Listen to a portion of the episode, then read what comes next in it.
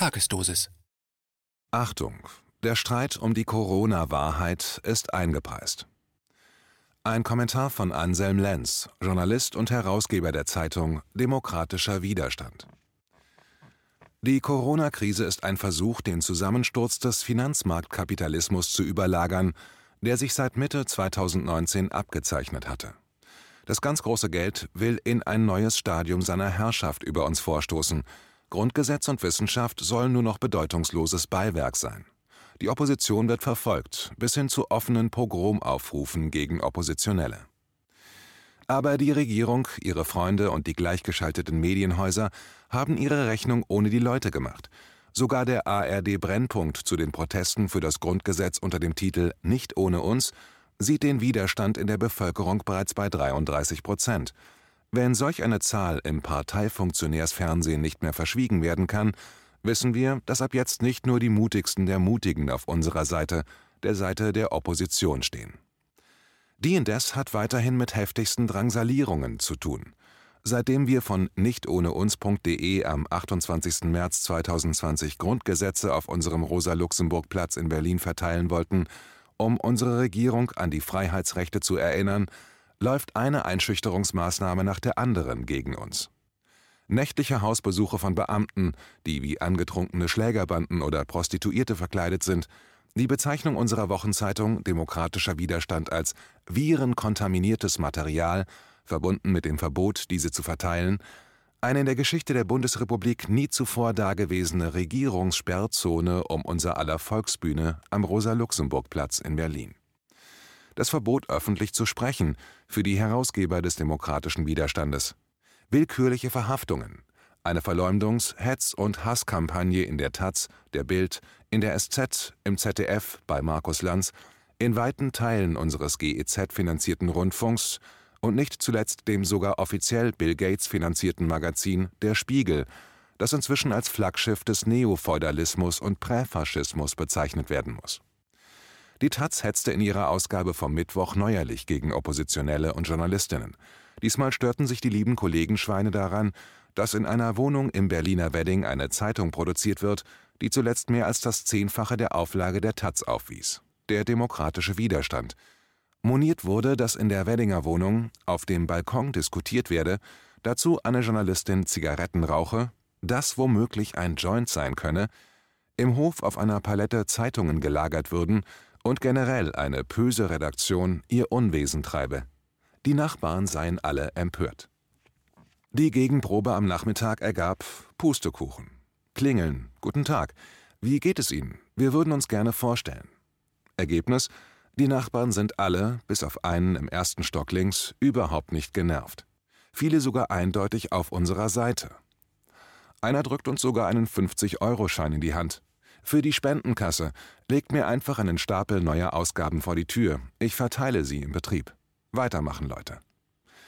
Die Taz hat mal wieder nachweislich gelogen. Und im Grunde wissen das auch alle Leserinnen, die das sinkende Schiff zu Scharen verlassen, wie aus dem Taz Tower in der Friedrichstraße zu erfahren war. Demnach haben bereits tausende Abonnentinnen gekündigt und eine dreistellige Anzahl an AnteilseignerInnen die Genossenschaft verlassen.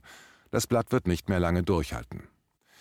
Auf Seiten der Opposition strömen dagegen hunderte MedizinerInnen und Juristen ein, nicht wenige ehemalige und sogar noch derzeitige Abonnentinnen der Zeitung. Was für die Taz gilt, gilt für andere Medienkonzerne nicht minder. Aus der jungen Welt kommen Journalisten wie Abonnentinnen zum Widerstand. Aus der Tageszeitung Die Welt, von der SZ, aus fast allen Parteien und Hintergründen kommen die Menschen zu uns. Ihr Interesse ist die Republik. Gewaltenteilung, Demokratie und Neuwahlen. Unsere Regierung hat kein Mandat für ihre Maßnahmen. Sie fordern mit uns Neuwahlen und einen Untersuchungsausschuss zu Corona. Auch die Umstrukturierung der Wirtschaftsgesetzgebung wollen sie zumindest auf demokratische Füße gestellt sehen. Politische Transparenz, offene Debatte im besten Sinne einer Republik und seriöse Wissenschaftlichkeit stehen hoch im Kurs. Es steht also außer Zweifel, die Aufklärung wird sich durchsetzen. Es fragt sich nur, was die Feinde der Aufklärung, die Technik-Guru-Verehrer und Regierungsfans mit uns, der Opposition, noch anstellen werden, bis deren politische und mediale Niederlage feststeht. Deren Ziel wird immer klarer. Sie wollen kleine und mittlere Händler fertig machen, Unternehmen, die keinen direkten Zugang zum Kapitalmarkt haben, Freiberufler, Gastronomen, Hoteliers, Landwirte und generell alle kleinen und mittleren Betriebe, also all jene, die das Leben in Städten und Gemeinden so lebenswert machen.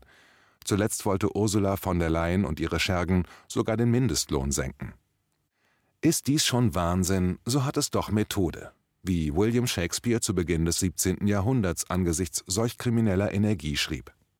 Damals wie heute sind nicht friedliche Verschwörungstheoretiker und Freaks das Problem, die vielleicht ab und an ein Stückchen zu weit denken, sondern der reale Schrecken, die Verleumdung und der Terror der Herrschenden, die sich auf noble Motive berufen und dabei noch größeres Leid verursachen, anstatt einfach aufzugeben und das Gespräch zu suchen. Wie Shakespeares Hamlet, und im Grunde ist auch diese literarische Figur noch zu edel für den Vergleich mit den Neofeudalisten und Überwachungsstaatsfans der Gegenwart. Diese sind einfach autoritäre Charaktere. Aber was nützen uns all die Worte und das Wissen, dass wir am Ende eher richtig als falsch liegen werden? Dass unser Gegner lügt, dass sich das Gute durchsetzen wird?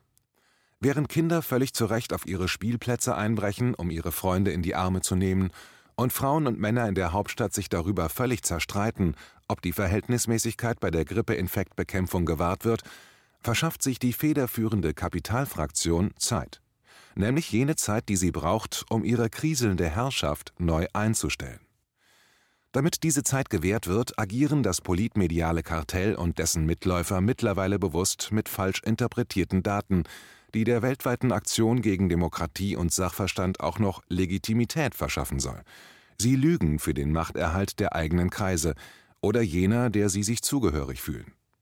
Denn die vorherrschende Unredlichkeit in medizinischen und Verfassungsfragen ist derart offensichtlich, dass weltweit tausende Ärzte, Juristen und auch ein paar unabhängige Journalisten sofort opponierten.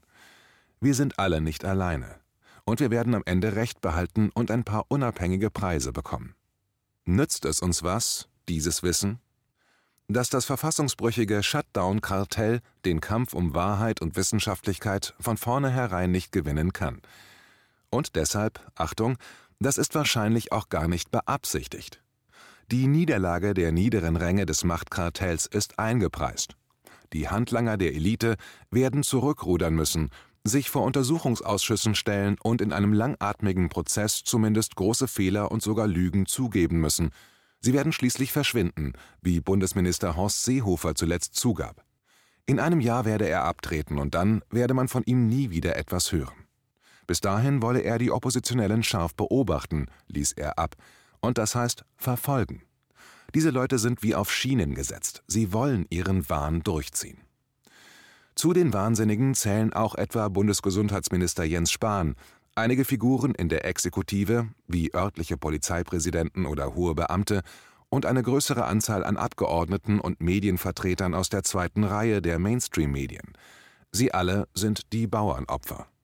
Figuren wie etwa Markus Lanz vom ZDF oder der vergleichsweise irrelevante Journalistendarsteller Peter Laudenbach von der Tageszeitung taz sind für das politmediale Kartell sehr leicht austauschbar. Deren eigene Ersetzbarkeit erklärt die Volatilität und den vorauseilenden Gehorsam im Moment der Krise. Beide Kollegen, wenn man sie so nennen will, zählen in der Medienlandschaft der Bundesrepublik 2020 zu den schärfsten und fanatisiertesten Hetzern gegen die Oppositionellen den vordersten Vertretern einer Monokultur mit Gleichschaltung auf den Regierungskurs bis hin zu Pogromaufrufen gegen Branchenkollegen, wie oben beschrieben. Die Popularität des TV-Gesichtes Markus Lanz etwa gründet einzig auf dessen Präsenz und auf einer Anzahl an Softskills und eher nicht auf Auffassungsgabe oder gar charakterlicher Integrität in entscheidenden Situationen. Die Entstehung des medialen Einflusses eines solchen Clowns entsteht dabei aus sich selbst heraus durch Einsetzung und ewige Wiederholung, nicht aus Qualifikation, Argumenten, Relevanz oder gar innerbetrieblicher Demokratie. Innerbetriebliche Demokratie sollte aber zumindest im öffentlich-rechtlichen Rundfunk eine sehr große Rolle spielen, denn wir bezahlen alle dafür durch eine Zwangsabgabe. Was eben nur dann sinnvoll ist, wenn auch alle gesellschaftlichen Strömungen angemessen repräsentiert werden und redliche journalistische Arbeit im Interesse der Allgemeinheit gemacht wird. Das ist in der Corona-Krise leider wenig bis gar nicht der Fall. weil Parteien viel zu viel Einfluss auf die Ausgestaltung des öffentlich-rechtlichen Rundfunks haben und ihn so wiederum zu einem korrumpierten Staatsfunk machen, was er qua Definitionem als öffentlich-rechtlich finanzierter und damit unabhängiger Rundfunk auf keinen Fall sein sollte. Er sollte vielgestaltig sein. Die Ausdifferenzierung der Debatte sollte durch unterschiedliche Verantwortlichkeiten gewährleistet werden, keine einheitliche Sendepolitik, sondern echte politische und personelle Diversität. Ein professioneller Bürgerfunk, auch für jene, die sich gar nicht Bürger nennen wollen, weil sie nicht wissen, dass das im Sinne der Citoyens seit der Aufklärung und der Französischen Revolution ein sehr guter Begriff ist. Dass es auch ganz anders gehen könnte, zeigte das Fernsehen des Bayerischen Rundfunks. Noch im Januar brachte der BR einen langen Beitrag der Verhohnepiepelung aller Menschen, die Corona für gefährlich erklärt hatten. Der Begriff Verschwörungstheoretiker wurde dafür mehrfach verwendet. Erst als die Regierung einen 180-Grad-Schwenk vollzog, wendete sich im Mainstream das Blatt. Und zwar in das exakt andere Extrem und mit aller verbalen und sogar inlandsgeheimdienstlichen Gewalt. Nochmal, im Januar war der GEZ-Funk noch auf unserer Seite und drehte dann völlig ab und stellte sich fast durchweg gegen die Wissenschaftlichkeit auf. Ob da jemand aus der Regierung Bescheid gesagt hat? Oder alle irgendeinem Herdenimpuls folgen, wie die Lemminge? Wie dem auch sei, die Kehrtwende der öffentlich-rechtlichen zeigt bereits, wie bedeutungslos der Begriff von der Verschwörungstheorie ist. Er ist so hohl wie ein Vakuum. Im Handbuch der Soziologie wurde der Begriff bereits in den 1970er Jahren als Regierungstechnik entlarvt, um oppositionelle Stimmen zu brandmarken. Oder, um es in einem Bild auszudrücken, der Herrscher sagt: Ach Quatsch, ich bin gar kein Herrscher und will für euch nur das Beste. Wer mir schlechte Absichten anhängt, ist ein Verschwörungstheoretiker und will nur die Regierung stürzen. Und im Grunde hat er ja damit recht. In einer Demokratie gehört es jedoch dazu, dass Herrscher und auch ganze Herrscherkasten und Klassen eben abgesetzt und abgelöst werden können, wenn das Volk sie nicht mehr will. Dabei ist es beispielsweise gleichgültig, ob der Herrscher von den Leuten als abstoßender Impf- und Technikguru empfunden wird, der keinerlei demokratische Legitimation und nicht einmal eine Expertise für seinen maßlosen Machtanspruch hat, oder, analytisch korrekt, als austauschbarer Vertreter des globalisierungsfähigen Kapitals des 21. Jahrhunderts bezeichnet wird. Das Sein bestimmt das Bewusstsein. Doch noch mehr zeigt der Vorgang, wie extrem, man müsste im Grunde sagen extremistisch, weite Teile der etablierten Medien und Politfraktionen sind. Sie befinden sich im Zustand extremer Fluktuation. Die Herde rennt von einem Extrem ins andere, weiß nicht wohin, Sie hat kein analytisches Instrumentarium, kann also nichts mehr erkennen, nichts mehr ins Verhältnis setzen und ist damit beschäftigt, sich gegenseitig und alle anderen zu beschimpfen. Die Kollateralschäden sind einkalkuliert und folgen einer instrumentellen Vernunft, einer Logik der Verluste und Gewinne. Für den Machterhalt wurde der letzte Rest der eigenen argumentativen Glaubwürdigkeit bildlich über Bord geworfen. Diese Reste an Glaubwürdigkeit sollen in Zukunft offenbar auch gar nicht mehr gebraucht werden. Daher hieß es, rasch nach dem Umschwenken auf die Erzählung von der Corona-Gefahr, dass die Corona-Diktatur auf die eine oder andere Art verstetigt werden soll. Das westliche Modell von Republik, öffentlicher Diskussion, Wahlen und freier Preisbildung kann damit einstweilen als beendet gelten. Es wird derzeit durch etwas ersetzt, das weitaus schlechter ist. Eine Kombination aus Überwachung, Angst, körperlicher Kontrolle, Technologie, fixierten Preisen und einem sozialen Belohnungssystem. Der italienische Gesellschaftsanalytiker Giorgio Agamben nennt das Biopolitik. Kurz zusammengefasst, die Ausbeutung des Menschen durch den Menschen. Unter dem Vorwand, es werde zu unserem Schutz agiert. Biopolitik indes hat mit Sozialismus noch weniger zu tun als die Bundesrepublik, wie sie bis März 2020 existierte. Trotzdem scheint die Hoffnung, von Angela Merkel nun in den Sozialismus geführt zu werden, in einigen Teilen der Linken in Deutschland vorhanden. Dies wohl deshalb, weil einmalig 5000 Euro an nationale Freiberufler ausgeschüttet und das Peter-Harz-Geld etwas unkomplizierter ausgezahlt wurde. An solcherlei Aufstandsbekämpfung mit der Gießkanne können sich nur Leute wie etwa die Parteivorsitzende der Partei Die Linke erfreuen, Katja Kipping, die glaubt, mit dem Mindestlohn und ein paar Kindergartenplätzen sei das systematisch erzeugte Elend überwunden. Seit dem Sieg des grünen Kippingflügels über die Wagenknecht-Basis geht die Linkspartei den Weg der SPD, und dieser Weg führt wie bei der französischen PS sehr schnell in die finale Unglaubwürdigkeit und von dort noch schneller unter die 5-Prozent-Hürde. Doch im Grunde ist auch das belanglos, denn in der Corona-Krise haben die Abgeordneten sämtlicher Parteifraktionen kläglich versagt. Die sogenannte Terrorbekämpfung durch Einschränkung von Grundrechten und zur Begründung von Kriegen wurde nun durch die Bedrohung der eigenen Bevölkerung abgelöst. Wir sollen nicht mehr Angst vor fernen Diktatoren und deren Terroranschlägen haben, wir sollen nun Angst um Leib und Leben haben, weil wir in verschiedenen Alarmstufen von unserer eigenen Regierung und deren Konzernfreunden mit einer Virusangst bedroht werden. Die Einführung dieses neuen Herrschaftsmodells, der Angstmacherei durch Gesundheitsgefahren, übernehmen derzeit Regierungen, die für das Kapital nichts als Spielbälle sind. Nach einigen Monaten werden sie abtreten müssen, weil sie den Protesten, der Expertise der Mediziner, den Untersuchungsausschüssen und tausenden Verfassungsklagen und privaten Anzeigen nicht werden standhalten können. Auch dieses Opfer ist eingepreist, ein Kollateralschaden. Für die Regierungsmitglieder sollten sich ein paar Aufsichtsratspöstchen oder gut dotierte Stiftungsbeiratssitze finden lassen während Bürger versuchen werden, ihre Schädigungen während der Corona-Zeit gegen ihre dafür verantwortlich gemachten Regierungen einzuklagen und die Regierungsmitglieder auch persönlich in Haftung nehmen werden, wird sich ein globaler Neofeudalismus final zu installieren versuchen. Zum Preis einzelner kleiner Siege gegen die vermeintlich Verantwortlichen werden die Unverantwortlichen die Bevölkerung auf das neue Stadium ihrer Herrschaft einzustellen versuchen und tun dies bereits.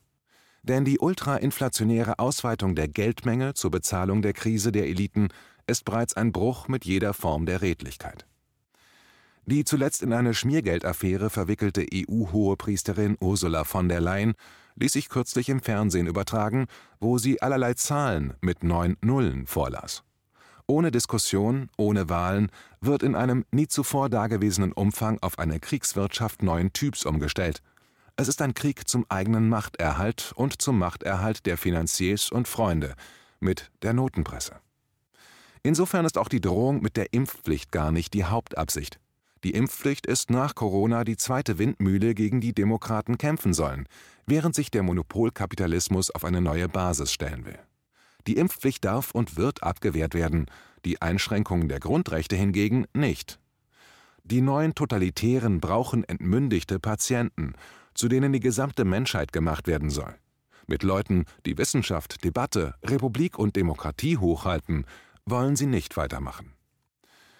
Die Macht zeigt sich uns allen derzeit in ihrer ganzen Hässlichkeit. Das tut die Macht nicht freiwillig. Dieses System in seiner ganzen Komplexität steht unter extremem Stress. Wie ein gigantisches, leckgeschlagenes U-Boot musste es mit einem großen, knarrenden Rülpsen auftauchen und steht uns, wie wir meist an der Wasseroberfläche schippern, nun wie eine riesige abstoßende Megamaschine vor Augen.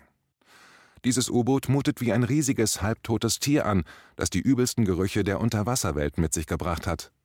Aus dem brachialen Rumpf kommen dumpfe Schreie, die einer anderen Welt entsprungen zu sein scheinen. Verwundert nehmen wir auf unseren Bötchen wahr, es qualmt, spotzt und dampft auf der Titanic. Angeschlagene und abgekämpfte Offiziere stürmen ans Deck und schreien herum. Am Revier heften ihnen die Abzeichen der Macht aus einer untergehenden Welt.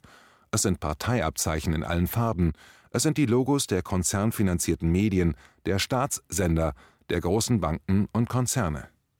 Ihre Botschaft? Alarm, Alarm! Ihr dürft jetzt nicht auf uns schauen. Ihr seid alle sehr krank oder von Krankheit bedroht. Ihr könntet sterben. Bitte glaubt uns, denn wir wissen Bescheid. Unser U-Boot werden wir schon wieder fit machen. Und wir haben auch Verständnis dafür, dass ihr jetzt, ähm, ein medizinisches Produkt haben wollt. Wie wäre es mit einem Drops? Oder einer Impfung? Moment, unser Schiffsarzt ist schon unterwegs mit der Spritze. Halten Sie alle still und schweigen Sie bitte hinter der Maske, die Sie sich bitte schön alle selber kaufen. Fordern Sie die Zwangsimpfung, denn Sie wollen unser heilendes Produkt. Eure Panik ist jedenfalls gerechtfertigt. Los, hart Panik. Wir verkaufen euch dann was Feines. Einen so offensichtlichen Betrug, einen solchen Krieg gegen die Menschen legt das Machtsystem nur an den Tag, wenn es wirklich ernst um es bestellt ist. Seien wir gnädig und wahren wir die Form, das zivilisatorische Niveau, die Friedfertigkeit. also die Segnungen von Republik, Gewaltenteilung und Demokratie